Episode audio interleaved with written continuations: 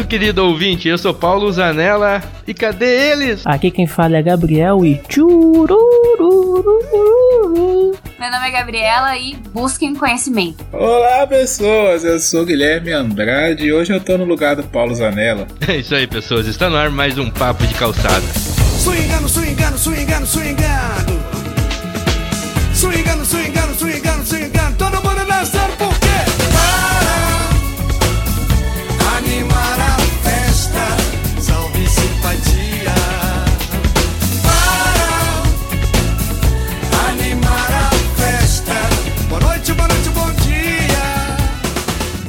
gente hoje vai falar dos ETs, os OVNIs, esses seres de outros planetas, ou daqui mesmo, né? Não sabemos se estão por aqui, que de vez em quando quase nunca entram em contato conosco, os é, humildes humanos. E vamos saber se nossos participantes aqui da bancada já tiveram algum contato ou conheceram alguém que foi abduzido por algum ET. É, é, eu só quero relatar aqui uma, uma complicação que eu quero colocar para vocês, tá? Antes de dizer se você acredita que existe ou se você sabe que existe.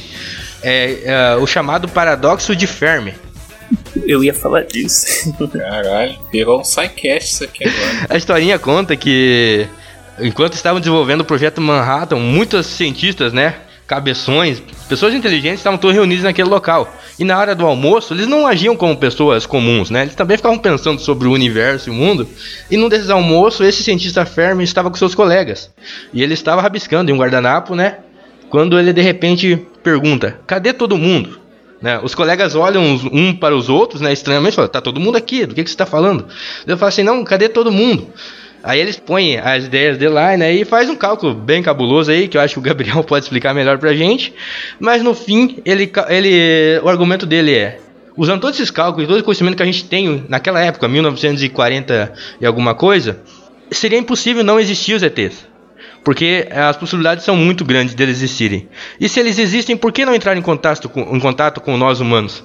Será que é porque nós não merecemos esse contato? O que, que, vocês acham dessa questão, pessoal? O negócio que é interessante aí desse do, do, paradoxo aí de Fermi é que ele tem uma parte aí chamada o grande filtro, que a gente pode ter passado e os outros não. Ou na verdade, a gente ainda nem passou por esse filtro e por isso que a gente ainda não consegue, né, entrar em contato.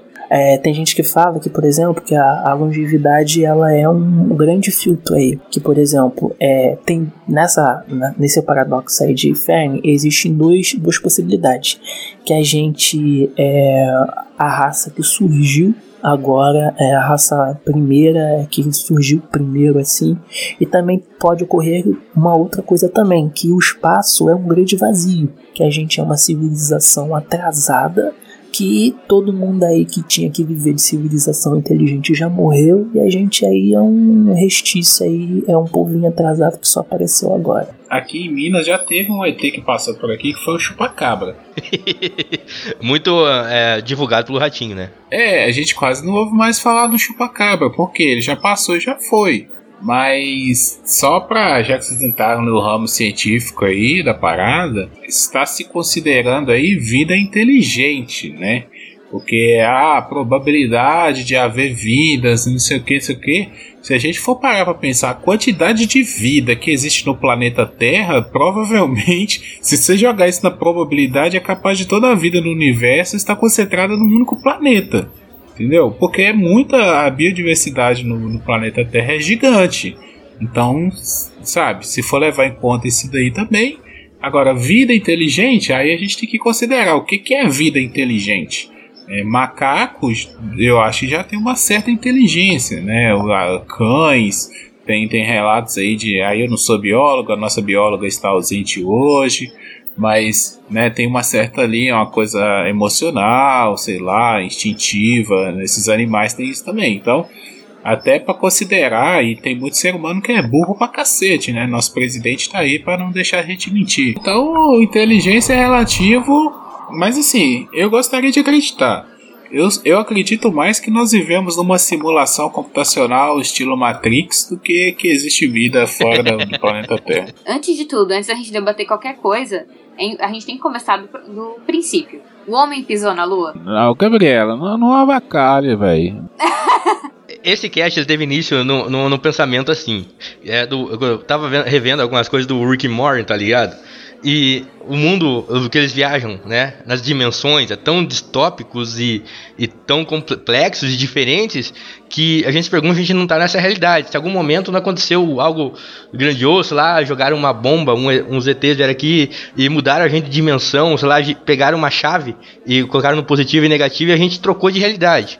Entendeu? Que a gente tá vivendo uma realidade muito louca nos últimos anos. Vocês acham que isso é possível? Que existem mundos totalmente diferentes? Que na probabilidade, se a gente pensar, é, existe outro Paulo Zanella em outro mundo que tão distante daqui, anos luz distante, fazendo outra coisa totalmente diferente do que está agora gravando esse podcast. Mas, ó, se, se, se a gente for pensar também, vamos pegar um exemplo aqui, um, um, cara que viajou muito sobre esse tema, que foi Douglas Adams. Né, quem, quem já leu aí o Guia do Mochileiro das Galáxias, quem não leu, vai lá e lê, que é um, são livros bem curtinhos, bem fácil de ler.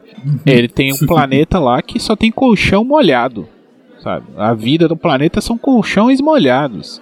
A gente tem essa coisa de achar que o ET vai ser mais inteligente do que a gente, mas não necessariamente. Se a gente for pensar que o ET vai, vai, vai ter uma ideia próxima da nossa, é, de que você precisa de recursos para sobreviver, tendo o planeta Terra as condições que tem, porra, mata os humanos tudo, já que a gente. Porque o, o se o, ET vai ser mais inteligente do que a gente, ele vai olhar pra gente como se a gente fosse animais.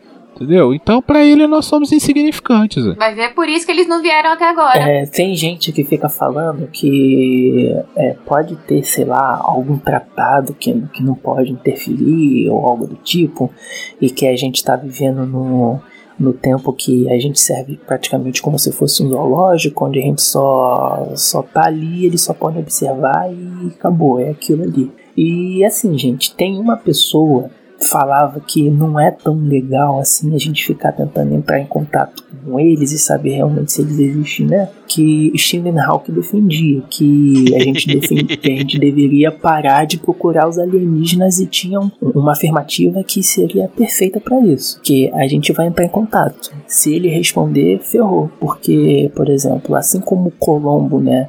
Assim como também Cabral veio às Américas, explorou e colonizou e ferrou o que era nativo e transformou, pode ser que aconteça a mesma coisa, né? Sei lá, que exista aí é, alienígenas que venham explorar algum recurso aqui, por exemplo, tomar né, algo assim do tipo e ter controle. Né, também tem gente que defende essas coisas também. E assim, né? Desse negócio assim de tá, tem muitas vertentes. O Gabriel citou Chico Xavier e Stephen Hawking no, na, no, na, nas falas dele, né? Que tem uma ideia dos seguidores do Chico Xavier de que nós estamos na data limite, né? Nós já passamos a data limite, eu pesquisei aqui rapidamente. Foi ano passado, dia 20 de nove de 2019. E essa data limite é limite do quê? Seria a nossa data limite para que o, o planeta, todos os seres humanos entrassem num consenso parassem as guerras, para, é, começassem a ter uma sociedade mais dinâmica, que colaborasse entre si. Se a gente ficasse, chegasse nesse ponto e chegasse na data limite, as forças superiores iriam entrar em contato com a gente. Eles deram até esse prazo. Se, como a gente passou esse prazo e, bem, coronavírus, guerra, Síria, Irã, crise do petróleo, falta d'água, todas as coisas que a gente teve, se passasse a data e a gente não tivesse entrado, eles não iam entrar em contato com a gente por um bom tempo. Ó, pessoal, temos um, um contexto aí. A gente ia ficar sem a salvação. Já vem o coronavírus, já dá uma ideia do que vai estar tá por vir. Isso é possível? Os ETs estão fazendo isso com a gente? Cara, não sei, não sei. Existe a, aquela parada também. É, ontem eu reassisti o filme Alien vs Predador e até é, recomendo pro pessoal aí que assistiu só na época que lançou e achou ruim, ou quem nunca assistiu, vai assistir que esse filme é bem legal e ele tem umas teorias bem da hora sobre alienígenas. É que o, o, lá na história, o predador ele era considerado um deus, sabe? Ele era de uma raça alienígena superior e ele veio para cá, sei lá, milhares de anos atrás e ensinou os seres humanos a, a, construir as pirâmides e deu algumas tecnologias e tudo mais. E em troca ele usava os humanos, tá? Isso é uma teoria lá. Mas o que eu tô querendo chegar é, é não tô querendo entrar no lance religioso, mas existe uma parada que é que até é discutido na série Cosmos Na, na original eu lembro que é discutido e se na nova é discutida que são as dimensões, né? Hoje em dia nós, nós conhecemos quatro dimensões, nós sabemos lidar com três, né? A quarta seria o tempo, aí entra numa questão de relatividade bem louca lá do Einstein, mas que a, a dimensão é isso, é como nós somos em três dimensões, nós conseguimos ver né, as outras duas dimensões. Então, algo em, em 2D, nós conseguimos ter ideia do que é, porque nós estamos em 3D. Agora, quem está em 2D, imagina que tivesse uma vida em 2D, ela não conseguiria conceber o que é uma vida em 3D, porque aquilo não faz parte da, da, da concepção dela, ela não consegue ver além da, da própria dimensão. E aí tem essa teoria de que talvez tenham vidas alienígenas que, que tenham essa quarta dimensão, controle sobre essa quarta dimensão ou, ou, outras dimensões além, e por isso nós não conseguimos ter contato com eles. Eles podem ter contato conosco. Aí, vamos lá, é o lance da religiosidade que eu tava falando é que pô, tem gente que acredita em Deus, em anjos e tal, e que talvez isso pode ser a ação de um ser de uma quarta dimensão, entendeu? Que a gente não sabe o que, que é, mas ele consegue agir. Né? Lá no, na série do Cosmos, o Carl Sagan até usa o exemplo da maçã, né? A maçã em 3D e a folha de papel seria em 2D. Quando a maçã toca no, no na folha de papel, ali para a folha, ela só é aquela superfície que ela toca, né? E o, todo o resto a folha não, não consegue absorver ali o que que é.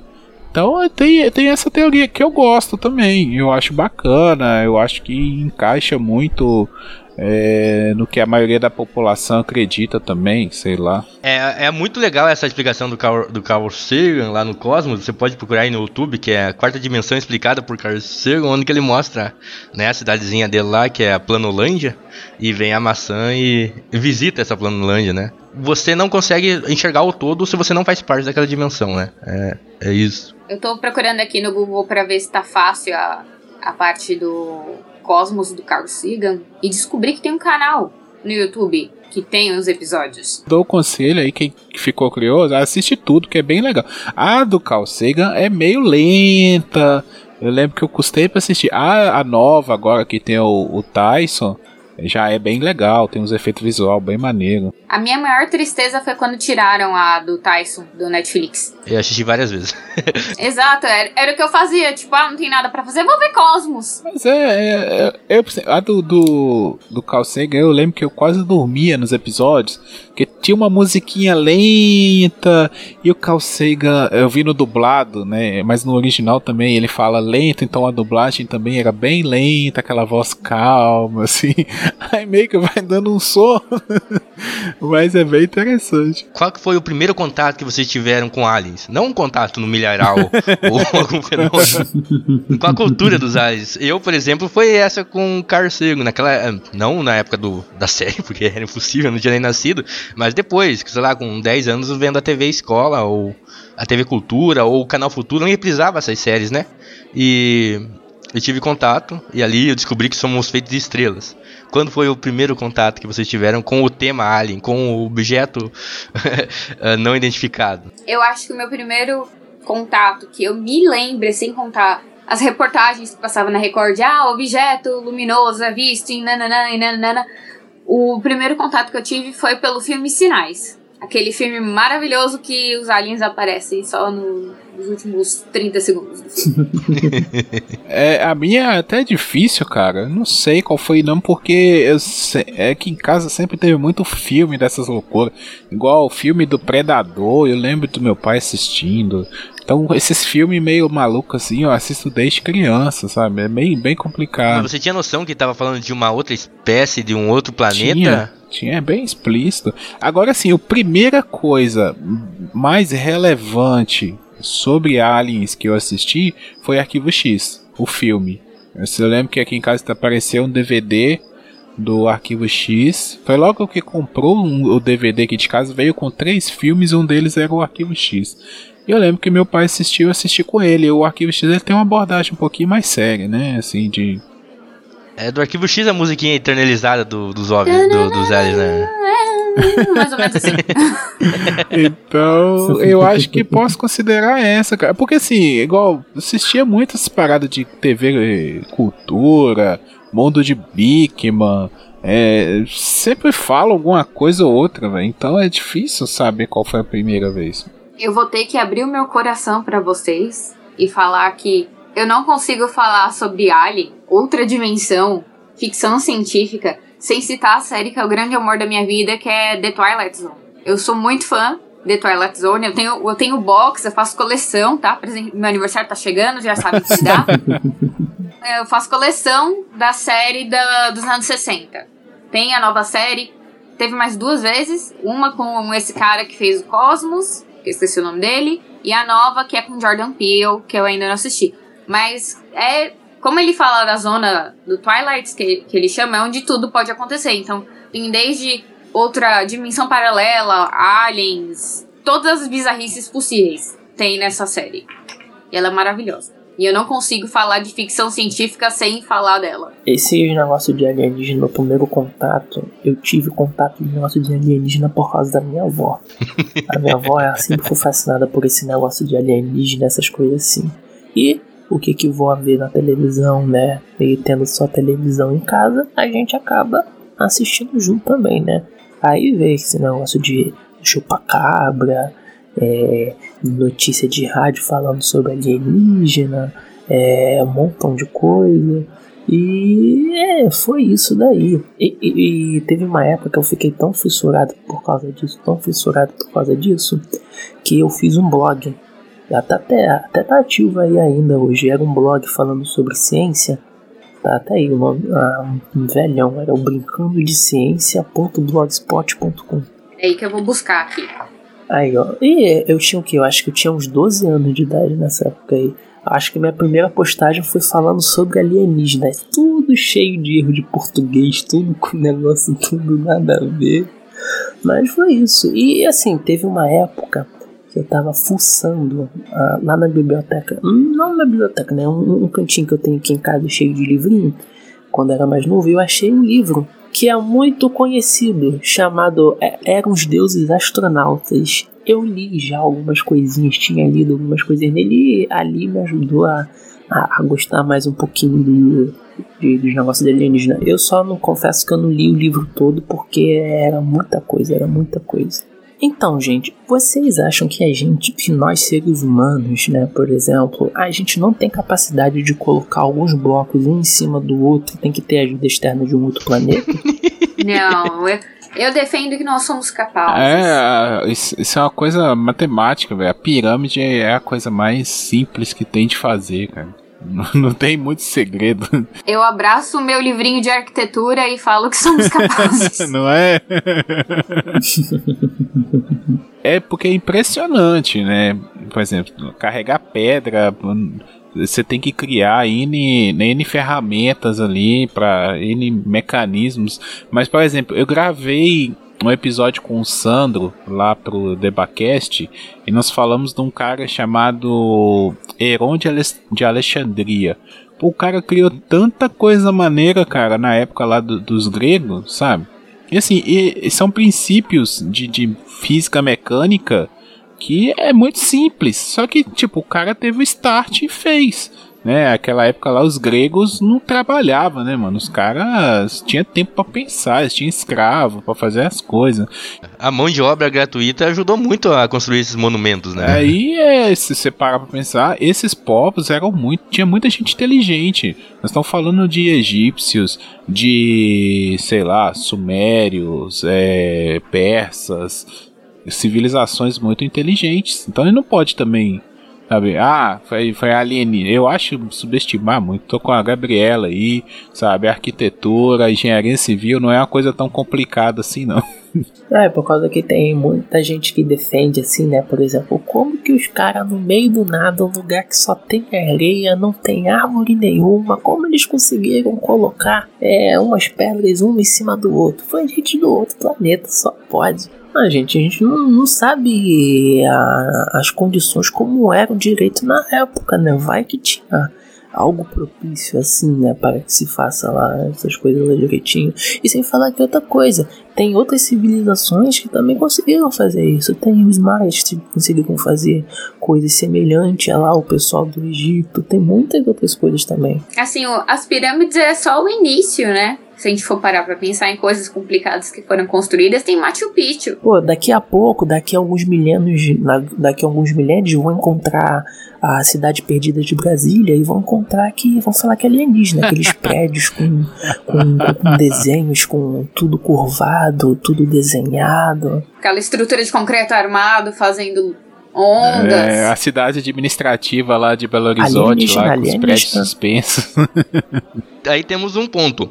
Neymar não era um alienígena? O Niemeyer, eu acho que não. Ele era bom mesmo. O arquiteto é, né? Eu, eu, eu sonho e o engenheiro se foda. né? Não, tipo, eu não acho ele bom. Eu, Gabriela, não acho o Niemeyer tudo isso. Tem os meus motivos.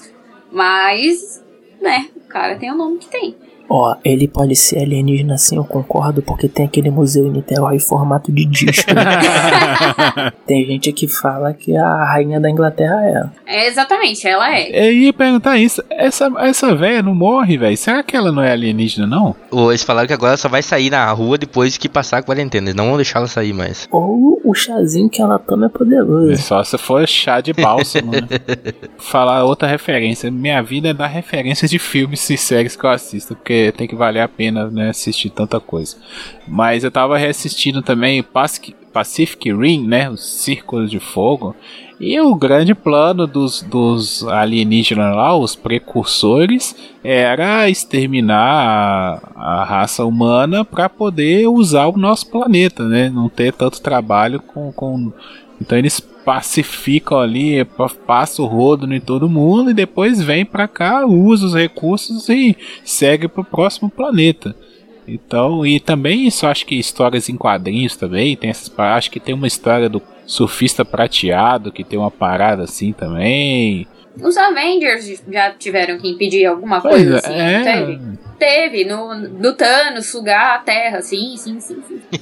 faz, faz sentido ser um Tem um filme Contato também, que é muito bom, acho que tá na Netflix também. Então a doutora lá que.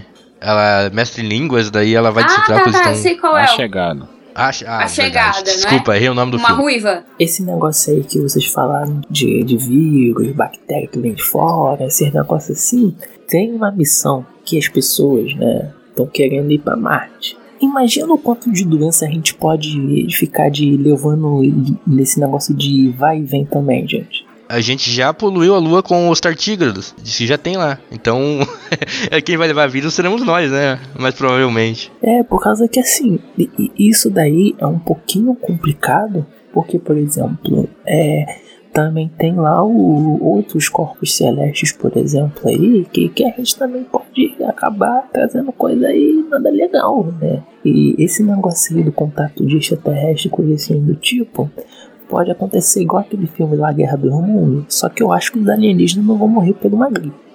Acho que não, hein? Eu acredito no poder da força superior.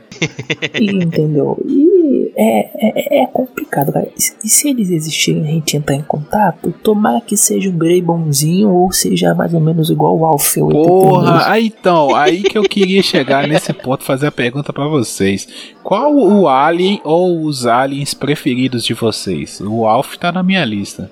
Mas o Alf era mal, ele queria comer os gatos. É, tem que comer alguma coisa, né, Tadinho? Um que eu acho muito legal, mas só que ele não é legal porque ele é vilão, é um alienígena que tinha no. Eu acho que era da Nick. Era da Nick. Invasorzinho. Não sei se vocês já viram já esse desenho, Invasorzinho. Ninguém viu, gente. Esse desenho não é nem tão velho assim. Ele é um, um alienígena né? Só que ele vive num- com, com a gente, ele se disfarça de criança, coisa assim.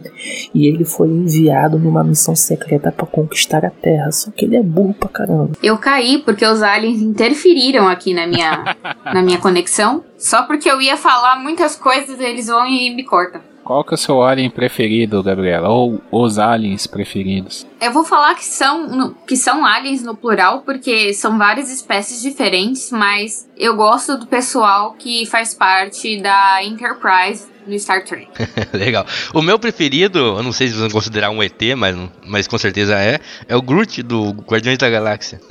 Sim, ele é fofinho. Me identifico muito com aquela pessoa. Não, o, aquele ET, aquela árvore. Ah, eu, eu vou citar um- umas ETs aqui, que, que foi as últimas ETs que eu, que eu curti muito assistir, que é as, as Gems lá do Steven Universo. Cara, é muito legal a, a ideia do- dos ETs, que elas nascem, né? Na, de, de joias, então elas são de, de vários planetas e tal. É bem legal a construção do universo do, do, do que se passa lá, o Steven Universo. Eu curti muito, cara. Eu, eu gosto de ETs, cara. Eu acho da hora, assim. o- a maioria deles. Mesmo os vilões, né? Igual tem o Alien, que eu acho que é. Talvez seja o mais famoso aí da, dos vilões ETs e tal. Eu curto pra caramba. Agora ninguém citou Star Wars até agora, né? Eu citei Star Trek, eu tô, eu tô ali, ó. Mas aí você cria uma polêmica. Você vai falar que Star Wars e Star Trek, Star Trek é a mesma coisa, você vai criar uma polêmica aí. Ó, aí, aí começa a discussão. Comparou. Star Wars e Star Trek tem que, dar, tem que dar as mãos e andar juntos. A gente tá recordando aí ETs memoráveis. Agora, um ET que eu não sei se vocês lembram é aquela, aquele ET que é uma cantora do filme Quinto Elemento. Nossa, faz muitos anos que eu achei Quinto Elemento. Mais um filme que eu não vi. Caramba, gente, sério, eu só tô dando referência que ninguém conhece. Eu tô me sentindo alienígena. Ah, com certeza o público deve conhecer. A definição de alienígena, né, na linguagem mais formal é estrangeiro, né? Tudo que é estrangeiro é alien. Então, tipo, um paraguai pra gente pode ser um alienígena. Ah, não, aí já é xenofobia. Oh. Não, não, não é não. Alien é alienígena é estrangeiro, significa estrangeiro. Eu vou, vou, vou fazer a pergunta, relaxa, peraí. Pensando nisso, a gente tem exércitos, menos co- ah, um país da América Central, que eu acho que Honduras, né? Eu acho que não tem. Mas o resto dos países todos têm exército pra sua defesa. Vocês acham que o mundo, igual o Donald Trump, aquele presidente maluco lá dos Estados Unidos, queria fazer? A gente deveria criar uma, um exército espacial pra defender a Terra?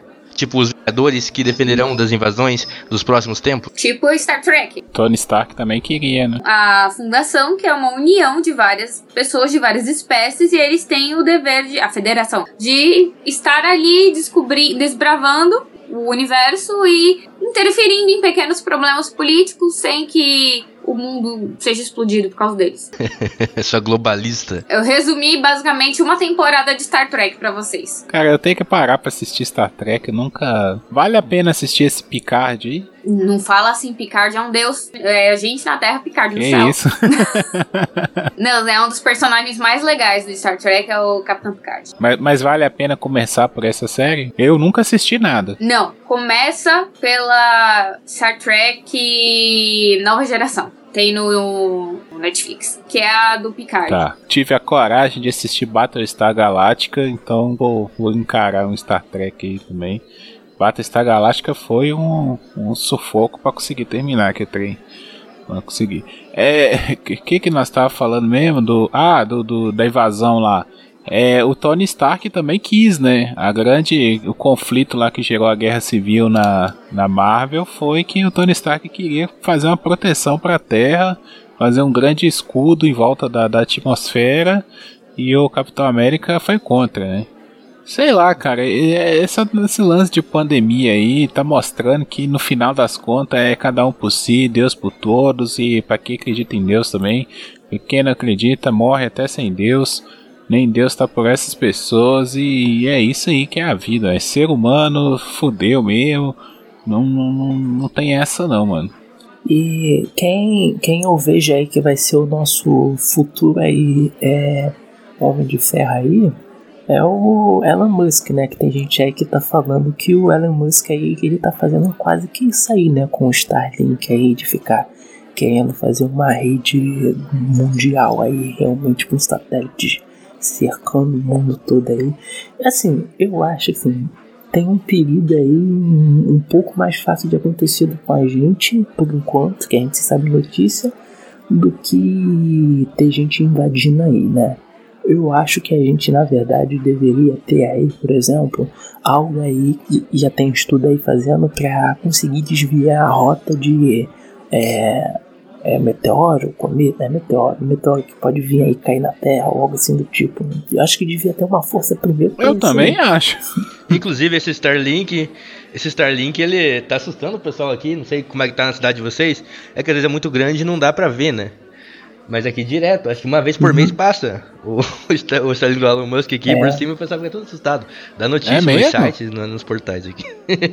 Aham. Aham. Aparece muito fácil, aparece. Ah, eu acho que pra cá fica muito mais fácil encontrar no- na região da Costa Verde ou algo assim do tipo que o céu é mais limpinho, aí dá pra ver mais tranquilo. Mas realmente tem aparecido direto assim e eles estão começando a tentar ter uma constância maior aí de ficar enviando satélite aí. Pessoal que é astrônomo aí, ah, mas só uma pergunta, quem é o, a pessoa que tudo aí? Não? É astrônomo ou astrólogo? Astrólogo é dos signos, não é? Astrônomo é o dos astros. Você tava certo, pode ir.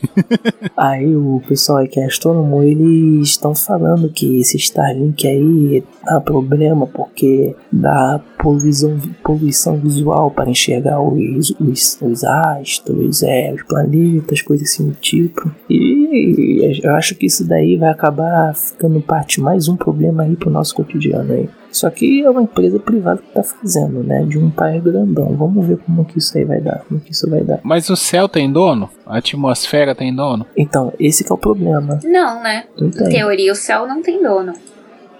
De acordo com o tratado, é como a Antártica, né? É, até no filme é, Perdido em Marte, ele relata em uma parte lá, né? Que se você cometer um crime no espaço ou algum astro, você está em águas internacionais, né? Você é um pirata. Eu acho que eu lembro de ter visto. Eu não lembro onde, mas eu lembro de ter visto a discussão de. E se um astronauta mata o outro, comete um assassinato no momento que eles estão na Lua? O cara é preso e julgado, mas ele é preso e julgado por quem? Pois é, essa é uma grande discussão que eu acho que daqui pra. É, é pra ser mais eficiente, né? Mas com a crise do coronavírus, como os- todos os países vão ficar mais pobres, e o pessoal vai ficar um, um bom tempo sem mandar foguetes, porque não seria viável, teria que levantar a economia do planeta novamente. É, seria uma discussão que entraria no contexto, né, das discussões de como regularizar, regulamentar o espaço, né? Inclusive essa era uma pauta do governo dos Estados Unidos para criar uma força espacial e regula- regulamentar essa situação. É, mas é capaz assim. Ah, a gente já tá viajando pra cacete, mas. É, fazer igual é o oceano, né? O oceano você tem um, um raio ali a partir da sua costa que é seu, né? O cada país tem. Aí vai acabar sendo a mesma coisa. Você tem um raio pra atmosfera que ali é seu, entendeu? Você vai pôr seus. Mas isso, cara, eu acho que é muito viagem. de- de- Eu acho que a gente tá muito longe disso ainda, apesar das tecnologias, apesar do Elon Musk ter conseguido pousar dois foguetes, sincronia do cacete, aquele negócio eu fiquei maluco. Mas é, cara, eu acho que ainda tá meio longe ainda. Eu acredito se a gente for apostar aqui num, num apocalipse, eu acredito ou no apocalipse robô ou no apocalipse zumbi de um vírus tipo coronavírus aí, sabe? Que muta e coisa. Ah, Esse negócio de alienígena vir pra cá pra matar a gente, eu acho que ainda tá muito difícil disso acontecer. Se a gente for entrar no- na pauta apocalipse, eu fico com apocalipse zumbi. Não sei, essa, essa nova vacina pro coronavírus tal, né? É, o ter vírus da vida aí, ó. Parece que não aprenderam nada em todos os filmes do Resident Evil. Aqui no Rio vai estar tranquilo. É morro e muro alto, então o zumbi não pula. É, tipo, o Brasil tá de boa se tiver apocalipse zumbi. Só tem muro alto. Zumbi não pula, depois de tijolo não revida, zumbi não pula, velho. É, cê- é, não assistiu Guerra Mundial Z, então, que eles pulam o muro de Ah, Jerusalém. mas né? aquele zumbi lá. Eles pulam, É, correm, esse zumbi do capeta. fazem também. tudo. zumbi no 220. Os zumbis do Guerra Mundial Z é, é outro nível, é outro patamar. Os caras só vai. Então, essa é uma questão que também vai mudar o meio do, da cultura pop, do entretenimento pop, porque isso chama, né, na publicidade chama espírito de um tempo. Na época da, da, da guerra nuclear, né? do- dos mísseis nucleares, os filmes e, as, e esse tipo de coisa era. é, séries eram o apocalipse, né? O plot era. O mundo vai acabar por causa de, de uma guerra nuclear. Aí é, hoje temos os plo- o plot dos computadores, né? As máquinas vão criar vidas, vão criar vidas, vão ser inteligentes e vão destruir a humanidade. Vocês acham que agora vamos voltar pro vírus? Daqui pra frente a cultura pop vai se relacionar com um, um vírus que acaba com a humanidade? Eu tenho as minhas ressalvas. Por quê? Porque eu sou uma seguidora muito assídua das regras, das regras criadas pelo Isaac Asimov, das máquinas. Eu acho aquilo muito perfeito e eu acho que aquilo tá muito seguindo a realidade. Porém, a Umbrella Corporation, ela pode existir, ela pode só não ter esse nome. Seria até sacanagem ter esse nome. Mas assim, a ideia da Umbrella Corporation faz todo sentido. Se a gente for parar pra pensar que a quantidade de. Vamos ver. é, que até os alimentos que a gente come normalmente no dia a dia. Eles passam por muitos processos químicos, ou seja, a gente basicamente não come nada natural. Quem garante que a um longo prazo isso não vai trazer uma mutação genética? Ou se já não trouxe uma mutação genética? Cara, é, eu, eu, eu acho muito louco. É, eu só tô lendo aqui a, as, as leis do Asimov, que a Gabriela citou. É, eu tava pensando sobre isso. eu- a gente podia um dia marcar só pra falar sobre apocalipse robô, que eu- é um tema que eu ia adorar falar. Mas é, sobre o, o negócio que o Paulo falou, eu acho que pode, cara. Eu acho que pode.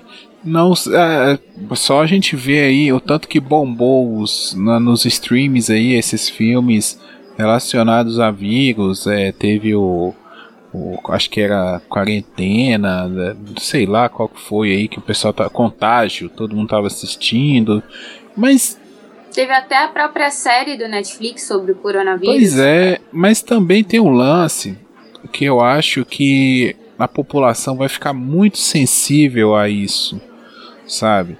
Porque, por exemplo, é, na Segunda Guerra Mundial, né, que a gente teve uma explosão de filmes de Segunda Guerra Mundial e depois veio né, a Guerra Fria e aquela explosão de filmes também sobre Guerra do Vietnã e tal. Aquilo ali aconteceu muito em Hollywood porque o Vietnã tá do outro lado do país, sabe? A guerra, a Segunda Guerra Mundial aconteceu lá na Europa. Não foi uma coisa que tava ali nos Estados Unidos. O coronavírus, ele tá na vida da gente. Quem é que vai querer assistir um filme relacionado a vírus depois de perder um amigo, um parente, sabe? Ninguém vai querer ver isso.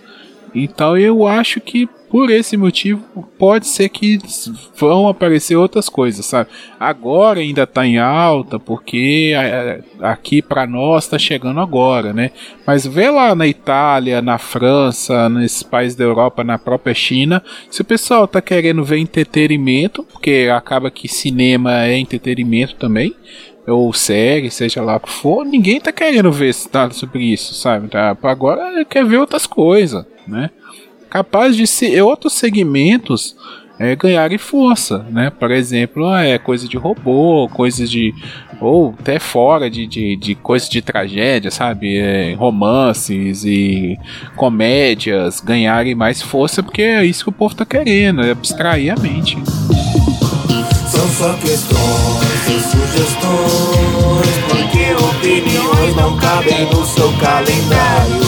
São só questões e sugestões, porque opiniões não cabem no seu calendário.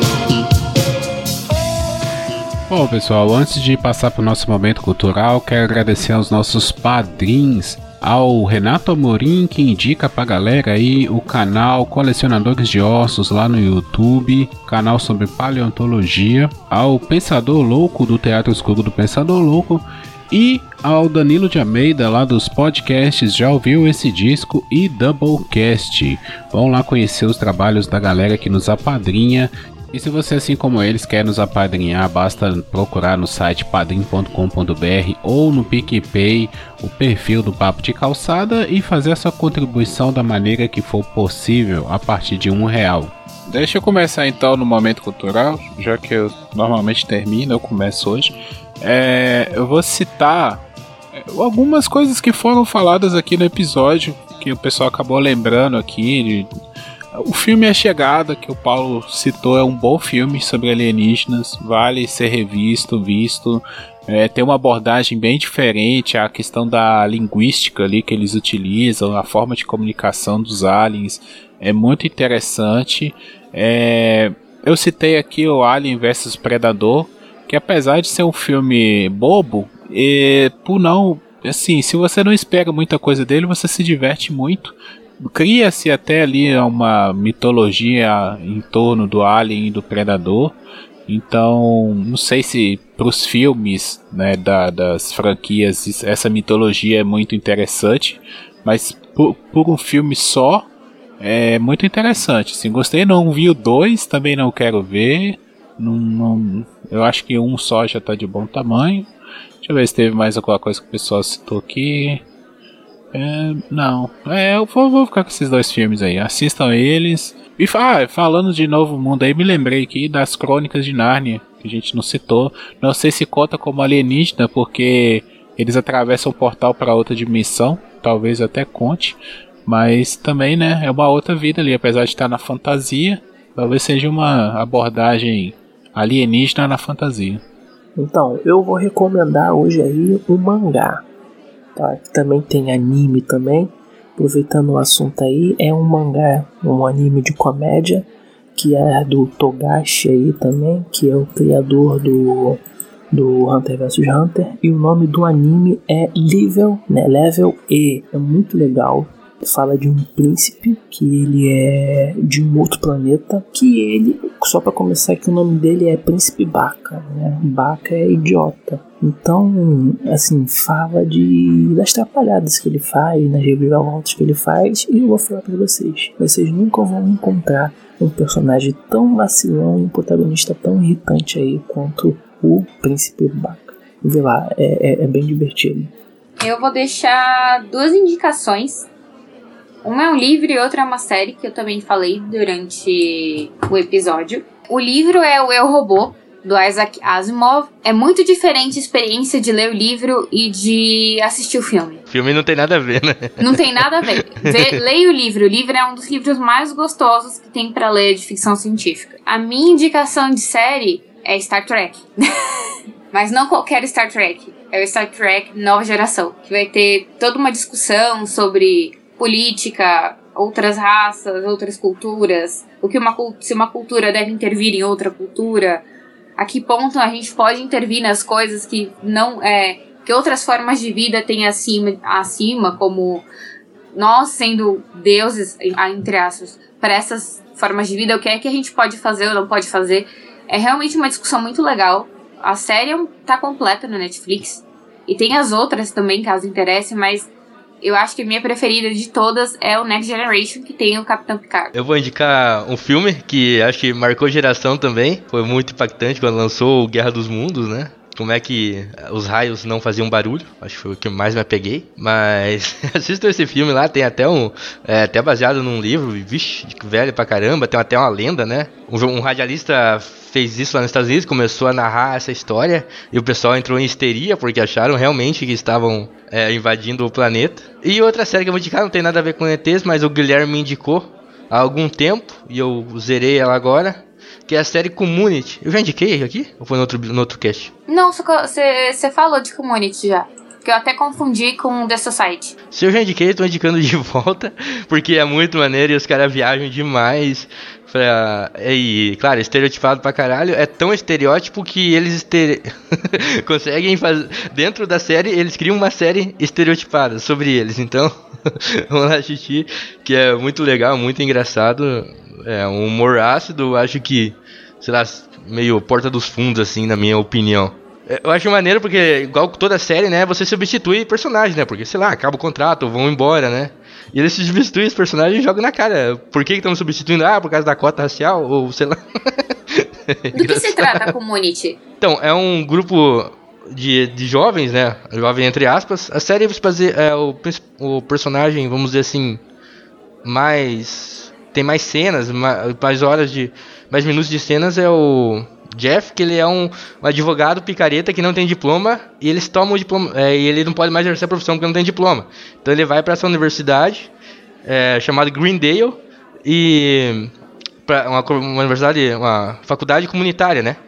que níveis baixo e, e essa discussão também ocorre bastante porque lá eles dão diploma até para um cachorro e lá ele se interessa por uma guria e ele cria um grupo de estudos, onde ele fala que é um professor de espanhol só pra pegar a guria. Só que eles acabam se gostando, criando uma amizade entre esse grupo, que são os sete de Green, Greendale, e a série se desenvolve tudo em volta disso. Eles tendo vários perrengues com a faculdade, e com o reitor, e... Mas é bem divertida. Se não fosse tão estereotipada e, e cheia de palavras de baixo calão, seria uma série pra família. Ah, mas...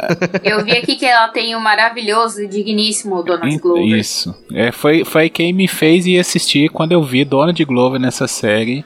Eu falei, ah, vou assistir, né? Cara, ele tá maravilhoso, ele tá. Puta, que pra quem conhece ele mais pelo Atlanta, ele tá outro personagem, cara. Ele tá mais jovem, divertido. Ele é um puta ator, cara. Ele é foda. Pessoal, e, e tem várias vários atores lá que você conhece de várias obras. Eles entram com, no, e, enquanto a série tá rolando, é, ou desde o começo, tem, tem e uma... vários personagens mudam a, a, nossa perspectiva que a gente tinha tem aquele o, ator, aquele lá que fez é, Se Beber Não Case, o chinês. Sim, então, ele tá lá, ele faz um personagem, e é um personagem muito relevante na, na série. Tem a, uma atriz também que é muito famosa, cara, que eu esqueci o nome dela, que faz a. Ah, esqueci o nome. Mas só tem ator foda, cara. Só ator foda. É, o, o lance é que você pensa, esses caras não fariam um besterol americano, né? Porque são atores picas, é. né?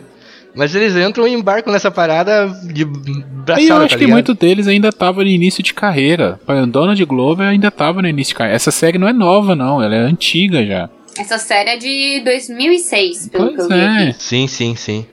2009, desculpa. Então, querido ouvinte, a gente agradece a você que veio até aqui nesse momento com a gente, né? Veio até o final do episódio. Sigam o Papo de Calçada nas redes sociais, a gente está no YouTube como Papo de Calçada, no Instagram e no blog. Bom, a gente também tem o, o grupo lá no Telegram, t.me barra Papo de Calçada Podcast. Você pode entrar lá, se divertir com a gente, criticar, dar sugestões e ver o que a gente conversa lá no grupo, junto com outros ouvintes que estão lá também. E é isso, a gente espera você na próxima semana. Esse foi mais um episódio do Papo de Calçada e queremos você de volta aqui.